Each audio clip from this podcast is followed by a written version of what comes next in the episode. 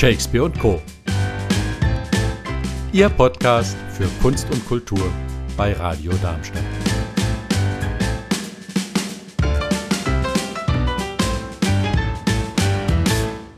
Zum 27. Mal findet sie inzwischen statt, die Rheinheimer Satirewoche.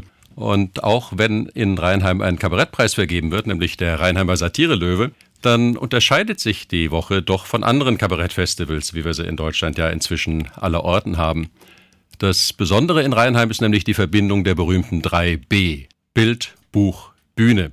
Also, dass Satire hier in all ihren Darstellungsformen gewürdigt wird. Und deshalb gehört zur Eröffnungsvernissage am Sonntag eben immer auch die Vernissage.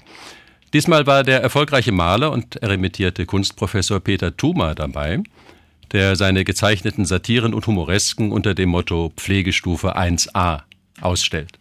Ich hatte die Gelegenheit und habe mich mit dem heute 81-Jährigen noch vor der offiziellen Eröffnung auf ein Frühstück in der Gastronomie des Hofguts Rheinheim getroffen. Und ich habe ihn gefragt, wie er nach Jahrzehnten der ernsthaften Kunstbetrachtung eigentlich dazu gekommen ist, sich mit sowas Profanem wie Satire zu beschäftigen.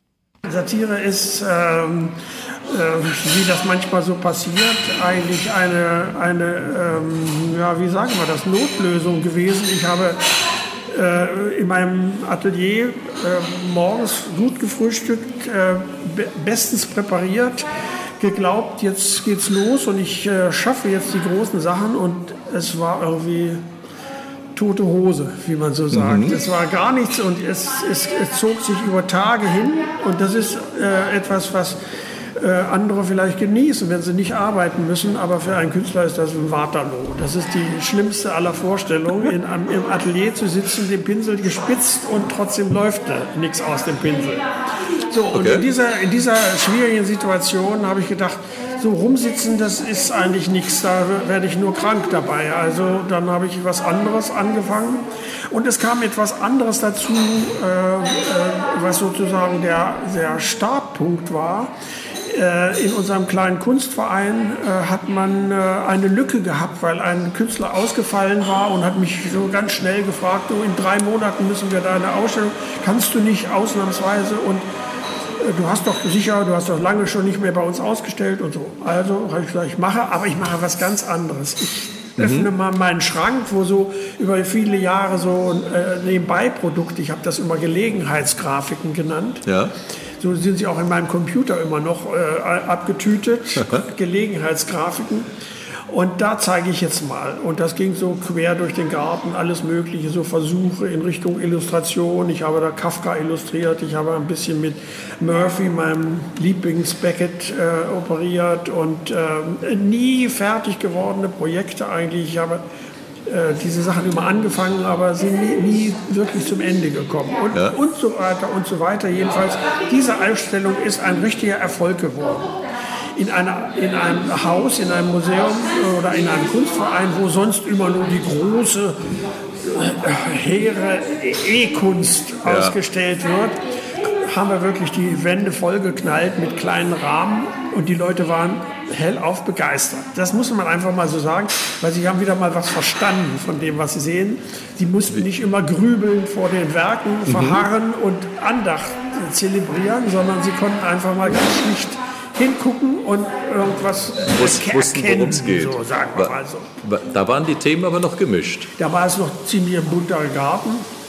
Und dann wird ja auch hier schon mal auf diese 300.000 Jahre alten Speere hingewiesen, die ja äh, archäologisch wirklich eine Weltsensation sind, weil Holz ist in wenigen Jahren verrottet, aber man hat in 22 Meter Tiefe beim Abbau durch einen Riesenbagger, wenn man dieses Monstrum mhm. an Bagger sieht, wundert man sich, dass dieses äh, Gehölz, was man da so gefunden hat, diese äh, Spieße tatsächlich es, äh, äh überlebt haben. Und ähm, naja, 300.000 Jahre war für mich eigentlich etwas, wo ich nicht richtig mehr äh, klar kam. Was ist das 300.000? Also man weiß schon, die alten Ägypter, die alten Griechen, die Phönizier und Sumerer und sowas, das kann man eintüten. Man kann auch noch die Chinesen irgendwie so mhm. oder, oder die äh, Kaiserreiche in, äh, in, in, Japan eintüten. Aber, aber 300.000? Neandertaler hatte ich mir gemerkt, sind 49.000. Aber 300.000, naja, und da habe ich Witze drüber gemacht. Ja. Weil das die, für mich schien das die einzige Möglichkeit,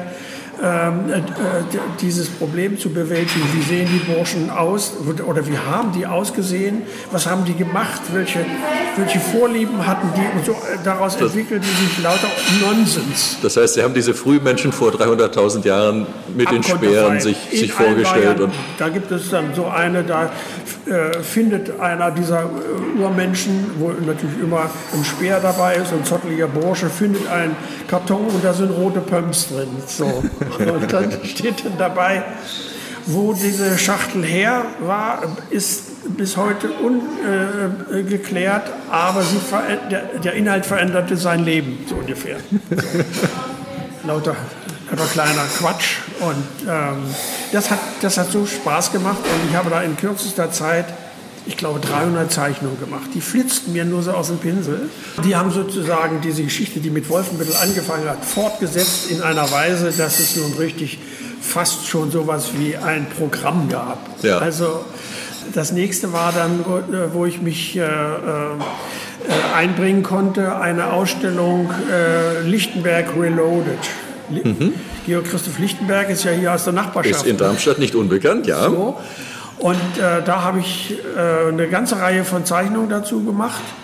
Einige finde ich ganz schön geworden, ja. Und äh, ich habe äh, übrigens auch lange überlegt, ob ich die hier ausstelle, aber ich dachte, es ist dann doch besser, ich mache meinem Alter entsprechend die Seniorennummer. Meine Lichtenberg ist auch nicht gerade jung, aber. Ja, Senior, Seniorennummer heißt, das, was Sie hier ausstellen, ist, ist Pfle Pflegestufe 1a. Genau. Ja, aus dem Leben erzählt sozusagen. Naja, Sie wirken jetzt nicht so, als würden Sie Pflegestufe brauchen. Noch nicht, aber man weiß ja nie. Ne? Nein, ich habe, äh, das ist ja auch witzig, dass das hier dann so drin steht, eine alte Tante gepflegt. Und wir haben äh, äh die Schwester, das ist meine Schwiegermutter, äh, wir haben jetzt zwei alte Damen erlebt, die auf unterschiedliche Weise äh, ins Paradies gegangen sind. Mhm. Die eine ein bisschen verblödet, dement natürlich, und die andere hellwach und ja. hat ihren, ihren, ihren, ja, wie nennt man das, Niedergang, eigentlich das, das veränderte oder das Dahinsiechen in aller Deutlichkeit mitgekriegt. Ja. Und mir war immer so ein bisschen, äh, ja, was ist eigentlich jetzt die bessere Version, das nicht mitzukriegen und nicht mehr den Weg vom Essplatz bis zum Zimmer zurück wieder zu finden in diesem Heim oder alles zu erleben und mhm. äh, zu erleben, wie schlecht es einem geht. Ne?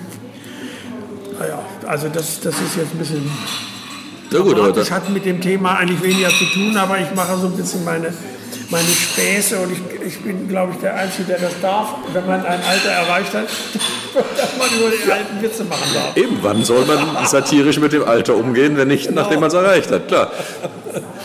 Aber das, das ist auch wirklich der Punkt zu sagen, dass das Thema ist zu schwer, um es ernsthaft zu behandeln und Satire ist ein Zugang wie soll man das sonst machen? Also ja. man kann ja nicht immer nur mit Mitleid, äh, äh, gezeichnetes Mitleid, das geht ja gar nicht. Ne? Also ich habe ich hab das ja auch äh, irgendwo, glaube ich, schon mal gesagt es macht mir Spaß, in eine Ausstellung zu gehen und auf der anderen Seite der Stellwand gackern die Leute ja. beim Betrachten der Bilder. Und ich stehe auf der anderen Seite, höre das gern, dass sie dann mhm. sich amüsieren und äh, das, das gut finden. Und deshalb werde ich einen Teufel tun äh, und die Satire weitermachen. Ne? Das ist gar, gar, keine Frage. Das macht mir so viel Spaß und es äh, wäre ein Jammer, wenn ich das äh, einfach nur so, weil, weil jetzt fröhliche äh, Zeitgenossen meinen, ich müsste mich der E-Abteilung wieder äh, vermehrt zuwenden. Das kann man ja alles machen, will ich ja auch, aber Satire bleibt. Ja, also ich habe den Eindruck, Ihnen wird dazu noch viel Zeit bleiben und die Pflegestufe 1a, die muss noch auf sich warten lassen. ich fange erst ab 3 an. Pflegestufe 3a. Dann wünsche ich Ihnen alles Gute und weiter so viel Spaß dabei. Okay. Das war das wirklich launige Gespräch, das ich mit Peter Thoma beim Frühstück äh, vor der offiziellen Eröffnung der Rheinheimer Satirewoche führen durfte.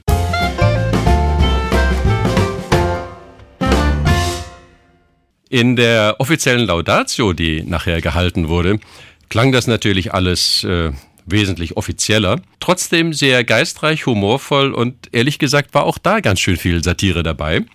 Dafür gesorgt hat der Kurator und Kunsthistoriker W.P. Fahrenberg, der das wirklich mustergültig hinbekommen hat. Wir hören auch da einfach mal rein. Wer Thomas scheinbar ruhiges, intellektuell orientiertes Schaffen und seine Bildsprache kennt, hat natürlich auch wahrgenommen, wie oft dieser Mann sämtliche Tellerränder missachtet, wie oft sich bei ihm Witz und Ironie in stille Kopfsujets eingeschlichen haben, wie oft hinter grüblerischen Tiefebenen gebirgshohes, befreiendes Lachen sich findet. Und dies gewiss nicht nur, wenn er zum Beispiel Emblemata des Volkssports Fußball verarbeitet. Merkmal von Tuma war immer, sich nicht zwanghaft in Kategorien einsperren zu lassen, sondern diese gerade zu überwinden. Indes, wie kommt einer wie er nun ausgerechnet auf ein so offenbar sperriges und ernsthaftes Thema wie die Pflegestufe? Wer den Tuma nicht kennt, könnte vermuten, dass er aus eigener, womöglich leidvoller Erfahrung und in Anbetracht seiner nicht mehr ganz jungen Jahre einfach im privaten Nähkästchen stöbert. Mitnichten. Er, wie auch seine wunderbare Frau Almut, sind fit wie die sprichwörtlichen Turnschuhe, echte Lebe- und Genussmenschen, die ein paar kleine und selbstverständliche Blessuren, die man mit 80 und mehr Jahren nun mal mit sich so herumschleppt, kaum eines Blickes würdigen, dafür die offenen Augen mit den zahlreichen Lachfältchen drumherum ohne Unterlass auf diese Welt richten und dabei immer aufs Neue Unbekanntes und Spannendes entdecken. Und Tuma hat, aus welchem Anlass auch immer, die geheimnisvolle und vielfältige Welt der Pflegestufen für sich entdeckt. Eine Welt mit ganz eigenen Emotionen, Gesetzen und Überraschungen. Wohl jeder, der aus eigener Erfahrung Kontakt mit Pflegestufen oder genauer Pflegegraden gemacht hat, wird die zahllosen Merkwürdigkeiten dieser Gegenwelt bestätigen. Das beginnt schon damit. Je höher die Pflegerstufe, umso schlechter geht es einem. Aber man bekommt dann mehr Geld, das man immer weniger sinnvoll ausgeben kann. Dazu kommt Dazu kommt pro Quartal ein Paar Gummihandschuhe von der Krankenkasse kostenlos. Das ist gesetzlich festgelegt. Diese Angebote führen zu der paradoxen Situation, dass einerseits keiner in die Situation eines Pflegestufenpatienten kommen will, andererseits aber jeder und am besten sofort. Wer also jetzt Lust auf die Pflegestufe 1a bekommen hat, also zumindest auf deren satirische Bearbeitung durch Peter Thuma, der kann die Ausstellung noch die ganze Woche über im Hofgut Rheinheim besichtigen. In die Galerie im Dachgeschoss gelangt man tagsüber durch den Eingang an der Bibliothek und bei den Abendveranstaltungen einfach durch den Veranstaltungssaal. Ein schneller Abstecher in der Pause wird allerdings nicht ausreichen, um die ganze Ausstellung zu würdigen. Da gibt es einfach zu viel zu entdecken und es lohnt sich definitiv, ausreichend Zeit für diesen großen Spaß einzuplanen.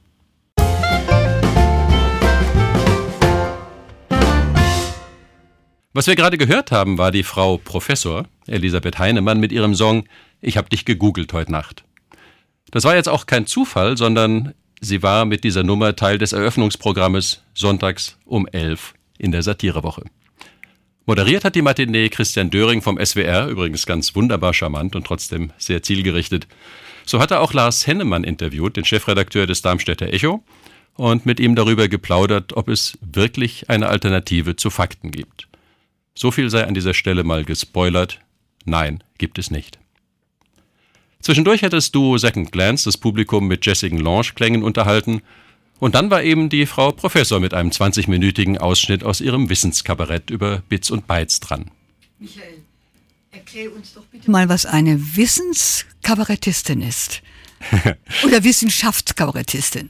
Na, sie nennt es Wissenskabarett. Aha. Ähm, weißt du, bevor ich da mich an großen theoretischen Erklärungen versuche, ich habe einen Einspieler von ihr auch dabei, wo man ganz gut hört, was sie dort macht und wie sie Wissen sehr launig vermittelt. Also das erklärt sich von selbst. Oh, wir hören mal rein gut. und dann sprechen wir weiter. Ja. So, jetzt sind Sie beim Frühstückstisch und vielleicht hat ja der eine oder die andere von Ihnen niemanden so vor sich, mit dem er Moschens schon so ein bisschen schwätzen kann oder auch will. Ja? Aber nehmen wir mal an, kann und dann kann so ein Sprachassistent, wie man sie allen Teilen hat, so Alexa oder so gedöns, ja, super hilfreich sein. Ich habe Ihnen mal ein Gespräch, was ich unlängst mit Siri hatte, mitgebracht. Ich habe Siri an der Stelle, Sie merken übrigens unschwer, dass es mein Gerät ist, mehr wie 15 Prozent habe ich eigentlich so am Mittag, am Frühstückstisch bereits schon immer nicht mehr, aber egal. Ich habe Siri ganz spannenderweise mal gefragt, Siri, warst du schon mal verliebt?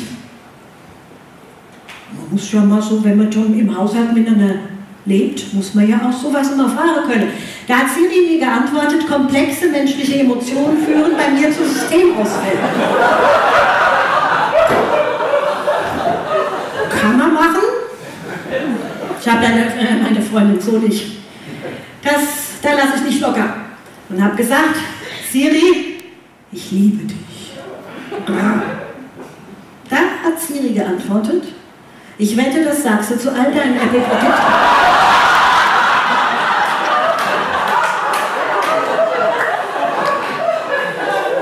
Ich habe dann das iPad und das MacBook mal schnell aus dem Zimmer raus. Und dann haben wir weitergeschwätzt. Ich liebe dich aber am meisten. Ja, ich meine, ich kann das schon ne, mit dem Flirtmelder. Tust du das? Jetzt, jetzt hat sie geschwächelt. Jetzt wusste ich, jetzt muss ich nur noch das Messer in der Wunde zweimal rumdrehen und dann ist die Sache gegessen. Das habe ich dann auch getan. Siri, lass uns heiraten. Mein Mann war auf Dienstreise, war weiter jetzt in Tag. Und jetzt, meine Herren, falls Sie noch unverheiratet sind und es bleiben möchten, holen Sie bitte mal was zum Schreiben raus. Oder fotografieren es ab. In meinem Endbenutzerlizenzvertrag steht nichts über Ehe, tut mir.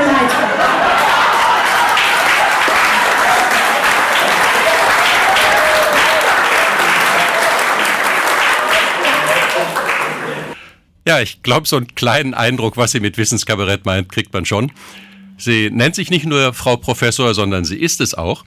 Sie lehrt nämlich an der Hochschule Worms Informatik. Und sie hat sich eben zum Ziel gesetzt, mit kabarettistischen Mitteln über die Chancen und Gefahren aufzuklären, die die IT so mit sich bringt. Und unseren Umgang mit der Technik halt auch ganz gehörig auf die Schippe zu nehmen. Und äh, das finde ich macht sie wunderbar. So erklärt sie an anderer Stelle, also an anderer Stelle in ihrem Programm erklärt sie die iSchatz-App, die ist nämlich dafür zuständig, Ehemänner mit Gedächtnislücken daran zu erinnern, dass die Ehefrau beispielsweise Geburtstag hat und unterbreitet dann natürlich auch gleich die passenden Geschenkvorschläge. Das haben wir nämlich dann beide auf unserem mobilen Endgerät, sie und er. Sie gibt dann im Gegenzug auch immer ein, wie gut sie sich gerade fühlt. Weil ich weiß nicht, wie das bei Ihnen ist. Eine Frau erkennt, wie es ihrem Mann geht, über tausende von Kilometern. Ohne Internet, ohne Telefon, ohne alles. Quasi nur über Aurasoma-Übertragung. Wissen wir, wie es ihm geht eher nett, wenn er einen Meter vor uns steht. Also, das ist unfassbar hilfreich so als App. Dann natürlich so Sachen, wo ist Schatz denn gerade? Da lachen wir Apple-Benutzer natürlich drüber, weil das können wir schon seit Jahren standardmäßig. Ne? Ja, und da, das ist meine Lieblingsfunktion, das ist die gemeinsam synchronisierbare Einkaufsliste, meine Damen und Herren, wo Sie also beide die gleiche Einkaufsliste auf Ihren mobilen Endgeräten haben und sobald einer die Brötchen gekauft hat, streicht das durch elektronisch und dann ist es bei Ihnen, sonst wo Sie gerade sind, auch durchgestrichen. Es kommt nie mehr vor, dass Sie beide mit einem Zwölferpack Klopapier nach Hause kommen. Und da sagen Sie mir noch immer, dass der digitale Fortschritt nicht wirklich elementar ist. Ja?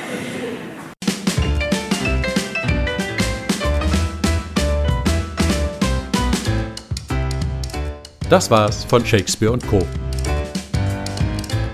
Live hören Sie uns in Darmstadt auf 103,4 MHz oder weltweit unter radiodarmstadt.de.